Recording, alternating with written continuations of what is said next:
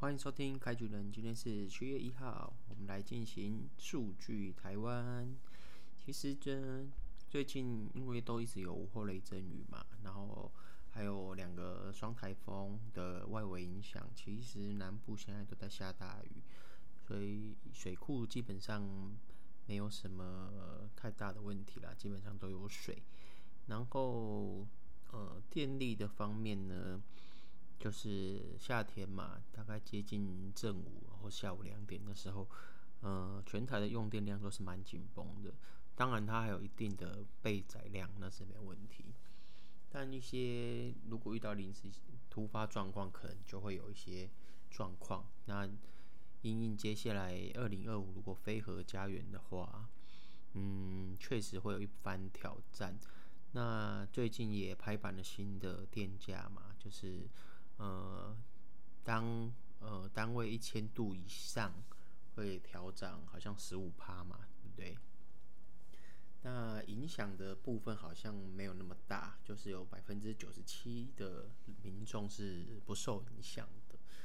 那等于是用电大户比较会受到影响啊。那说实在，这个十五趴，我觉得也不算过分，也不算高。那比起世界电费来讲，我记得台湾好像目前民生用电是世界第四便宜。你没有听错，两百多个国家，台湾是第四便宜。那有一个工业大佬、工商业大佬，好啦，就是远东的徐旭东有跳出来讲说，涨价没有问题，但一次涨十五趴可能是个问题。他认为。二十年不涨一次就是算是大调涨，那他觉得这个冲击也比较大。没错，如果你以这个论点来讲，确实他说的也算有道理啦。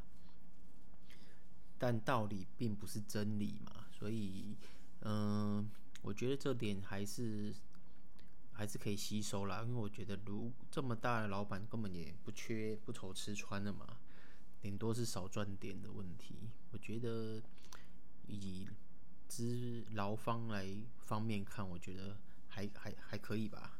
以资方来讲，那就看他想要赚钱都赚到什么地步喽。那我记得还有看到一个是不知道是哪一个商业代表，还说他要出走，如果电费调涨的话，那就慢走不送喽，就看看去哪里的呃薪资比我们还要低，电费比我们还要便宜喽。嗯。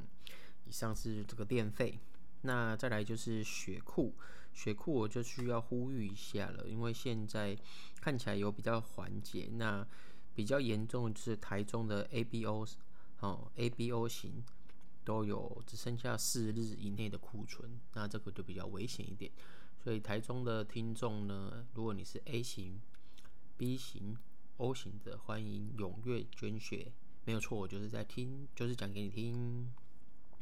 再来还有一个就是高雄，高雄的 A 型呢也是库存量比较低的，所以呢，如果有高雄的听众呢收听到这一集，那你刚好又是 A 型血的话呢，我是建议你，嗯，可以去踊跃的捐血。好，OK，以上是呃本周的数据台湾，接下来呢就进入了生日环节，今天是七月一号嘛。那我来看一下今次生日的有，哇，第一个就是刘伯温，刘伯温就是呃元末明初的军师嘛，军，嗯，对他印象呢，你怎么想？大部分都是连续剧吧，就好像神机妙算刘伯温，记得好像台视的连续剧有演过吧，哦，基本上看到有看到都会特别观看一下嘛，有一种。嗯，机智的那种感觉，类似呃中东方神秘东方力量的福尔摩斯那那种 那种感觉。好，再来往下看呢，有一个和珅，哇，和珅这就是那个清末的大贪官嘛，对不对？是这个吧？哦，应该没有错，对，没错。那这个这个也是历史上蛮有名的哦，嗯，就是一个什么，呃，嘉庆跌倒，诶，算了算了，不要卖弄好了，因为我实在太久没有太久没有碰历史了，我只知道你看到你看一些清朝剧，通常都蛮多以这个为为主题的嘛。这个和珅，这个大家应该也是蛮印象的。好，那我们再往下。哇，陈松勇阿勇北哦，他嗯，我来讲一下对他晚期的印象啊，因为我工作的地点呃，不时会看到。阿勇北会被一个外佣，嗯、对，没错，就是他的那个他养女，是不是会推他来来，呃，来附近用餐？那我会看到他。那比较印象的是，他真的是离不开酒，诶，因为他在吃饭的时候会拿一个类似那种呃小酒瓶，他那个小酒瓶就是自己的酒壶啦，然后装自己的烈酒在喝的那种。对，他不是说外面威士忌的那威士忌的那种。迷你装不是不是，它不是那种超商嘛，它就是有自己固定随身使用的那种酒壶，所以它等于是，嗯，真的是酒精中毒的，应该是蛮蛮严重的。那所以他在去年的时候逝世了，这样子。那他演的一些电影，其实离我们现代的人啊比较久远一点，但其实确实他都是蛮，嗯，蛮有代表性的哦。那些角色啊，或者是你看他以前，比如说跟周润发演的那个监狱的那个故事嘛，好像是叫大肥龙还是什么的，都是他蛮有代表性的啦。他就是台湾的影帝。嗯，再来还有一个是中国的李克强，但因为我不是中国人嘛，对他没有什么，不知道他有什么贡献哈。再来是陈美凤，哇，美凤姐哦，台湾最美丽的欧巴桑。嗯，美凤姐这点实在是很难很难免叙述诶，因为从我小时候就是看她演一些妈妈媳妇的角色，到现在当然也是演到妈妈级，甚至周妈级。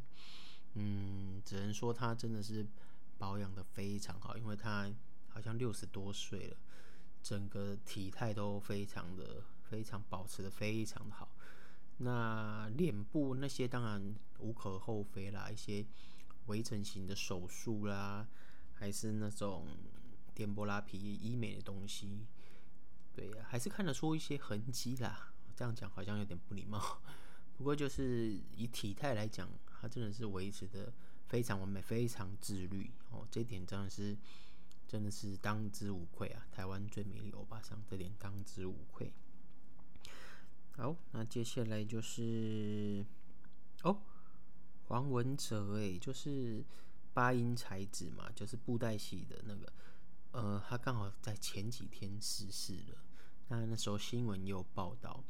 那我相信，如果你是有在收看呃布袋戏的这些剧迷们，应该是蛮伤心的。那呃，像我的爸爸，他是有在看布袋戏的。但是他小时候看的时候，小孩子在旁边通常不知道这个是什么，然后加上布袋戏基本上那个画面都阴阴暗暗的，啊，喷一些云雾啊，其实是干干冰嘛，那就会让小孩有点阴阴森森、怕怕的感觉。那如果有怕到的人，可能就不太不太敢接触布袋戏了啦。那如果你刚好是喜欢的，那没问题啊，你就顺势培养了这个兴趣。那不管怎么说，他也算是一个嗯蛮有贡献的吧，在文化上布袋戏的那个八音才子黄文哲，那他是在呃前几前几前周哦去世世的，他是七月一号生日的，那我们在这里也是缅怀他。嗯哇，再来是英国的戴安娜王妃耶，她也是七月一日呃生日的。对她印象其实就是非常非常小的时候有看到新闻大肆的报道她出车祸然后过世的新闻。那再来当然还有她呃最有名气的两个儿子嘛，哈利哈利凯特王妃嘛，然后还有哎我突然忘记哈利另外一个是谁，算了也不重要了，反正我也不是王子。对啊，所以戴安娜王妃就是真的是红遍全世界的一个。公王妃，王妃，对对对，嗯哼，那我们再下往下看，七月一日生日的有谁呢？嗯，其实还蛮多的啦，但是有一些极大部分都不认识。还有个一九八七年的林宥嘉，七月一日生日。呃，林宥嘉刚好是在我大学四年内大四的那一年，他参加星光超级星光大道。那那时候真的是 live 的嘛，就是每周每周大家都在等那个节目，等着收看那个节目。那这也是带起了一波风潮嘛。那你看后来的《中国好声音》啊。我是歌手啊，这些选秀节目才陆续起来嘛，所以最早最早应该算是这个超级星光大道。那那时候还杀出了呃大魔王萧敬腾嘛。那我记得林宥嘉跟杨宗纬那时候哇，大家每天都在每周都在期待他们两个对决，然后谁会赢，谁会输哦。那当然是那时候我们大四的时候真的是。算是超级超级大的一个节目了，大家就是每周都在等着收看这样子。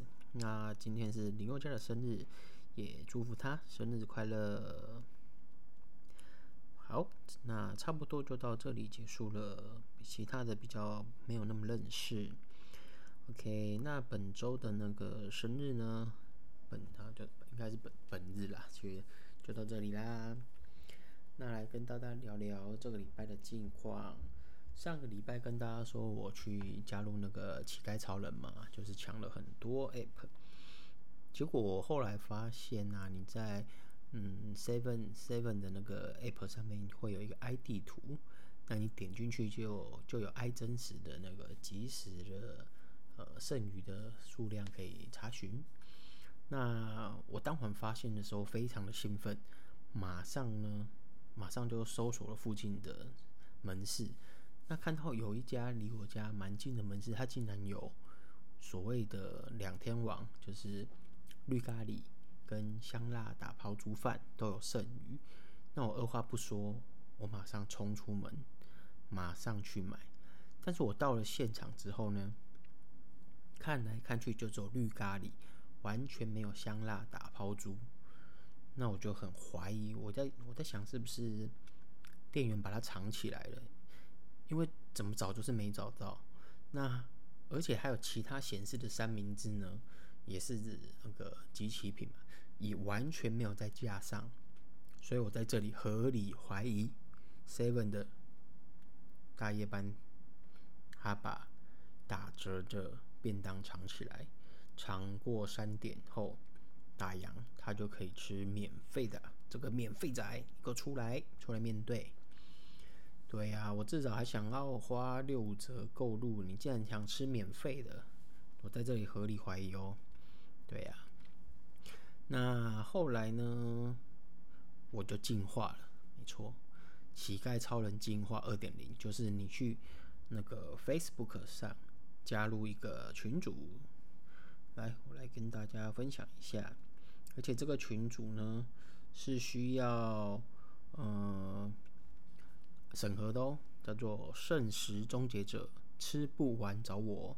哇，里面有十万会员呢，那里面大部分就是一些店家啊，有一些卖不完的食物，或者是呢一些少部分的过期，有一些人会把它出清一些食物嘛，或者是剧组啊，蛮多是剧组拍片。那你多买便当，剩下的也浪费嘛，他就会 po 在这个 Facebook 的社团，然后来让你自取啊，还是怎么样？那通常它上面都会 hashtag 一个叫做食安致富啦，所以没办法嘛，你当免费仔，你就要认命嘛，好不好？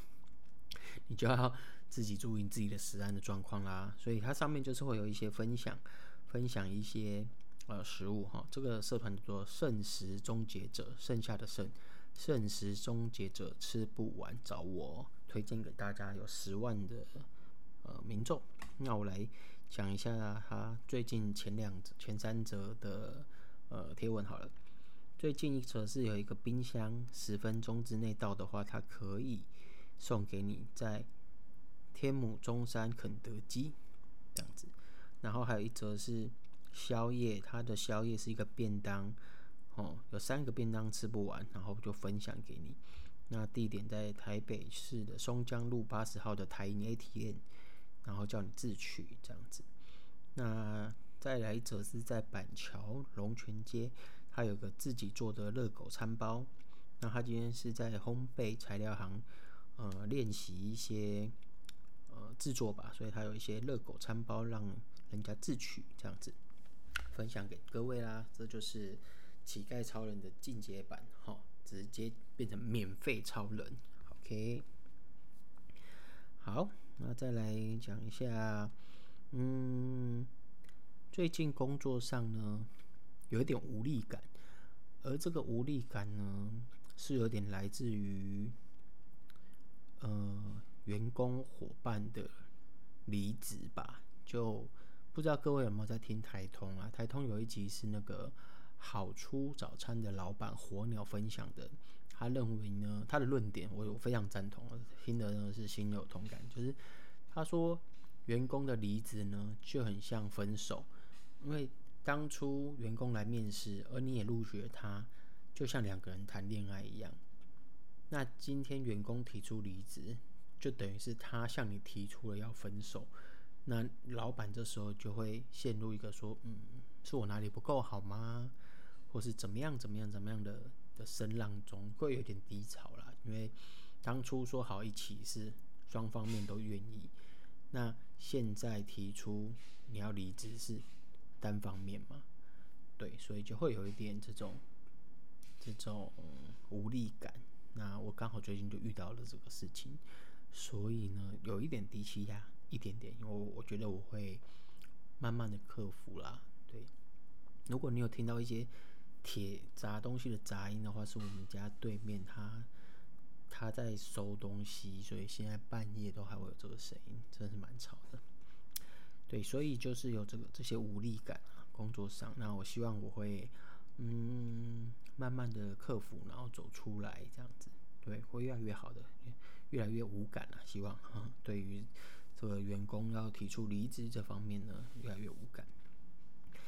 那讲到，嗯，这礼拜你们有去看电影吗？最近的那个，呃，《奇异博士二》。多重宇宙，它上了那个迪士尼 Plus 哈，那刚好我有迪士尼 Plus，当然是别人抖内给我的啦，在这里也要特别谢谢这位那个呃信义窟的好开哈，他抖内给我那个迪士尼 Plus 哈的账号，那我就在昨天呢看了一下这个奇异果博士二哈多重宇宙，那其实整体来说是还蛮好看的啦，就是说。漫威的爽片嘛，这点没有什么，就没有什么好讲的，它就是一个爽片。那我本身也蛮喜欢奇异博士的，唯一比较觉得有一点，有一点啊、我应该说，呃，对奇异果博士的一有一点失落、失望的地方是，他原作在漫画的时候的那个呃地点并不是在尼泊尔，是在那个西藏遇到那个古古一嘛。那他其实因为他为了中国市场把这个地点呢，改成到尼泊尔，这一点确实就是比较让我觉得，嗯，OK，就这样。那这个二呢，我看完的是觉得是蛮，嗯，节奏其实蛮快的，蛮紧凑的，然后剧情就是蛮爽片的嘛。那呃，我觉得跟以往漫威不太一样，是它多了一些。好像比较恐怖的一些情情因那个元素在里面。那上网找了一下各位的影评嘛，大部分有的是，大部分是说这就像是那种漫威宇宙的第十阶段，然后有一点导演放风的感觉，就导演放飞啦，就是可以让导演尽情去发发挥他的他比较多他的特色的东西，好，才因为如果以往是。算第一阶段甚至第二阶段的漫漫威系列，可能是还是需要比较 focus 在大众都能接受的嘛。那它像这个奇异博士二，它比较有一点恐怖的元素在里面，那一般可能就不是那么合家观赏。所以确实是还是有一点，呃，跟以往的漫威还是有点区别，但原则上还是蛮好看的啦。所以票房也是蛮好，也没有想到它这么快就上了。嗯，迪士尼 Plus，那我觉得是大家可以去迪士尼 Plus 收看这部电影的，没有什么问题。对，就是蛮爽片的。对，漫威嘛，如果你喜欢漫威的话，这去看这部无可厚厚非了，没有问题。对，那以上呢，大概就是本周的开局了，简单的跟大家分享一下这周到目前为止呃遇到的事情。如果有一些比较特殊想跟大家分享的，我也会不定期的更新。那如果有什么对我想要了解的啊，还是呃对频道的内容有什么想要嗯贡献你的意见的话呢，也公也可以请大家到我们的那个 Apple Podcast 底下留言，或者是到我的 Facebook 开局人里面呢。留下你的意见，虽然我好像没有特别用心在经营，那但是总会有一天会看见的嘛。哦，那这边就谢谢各位听众啦。OK，谢谢各位。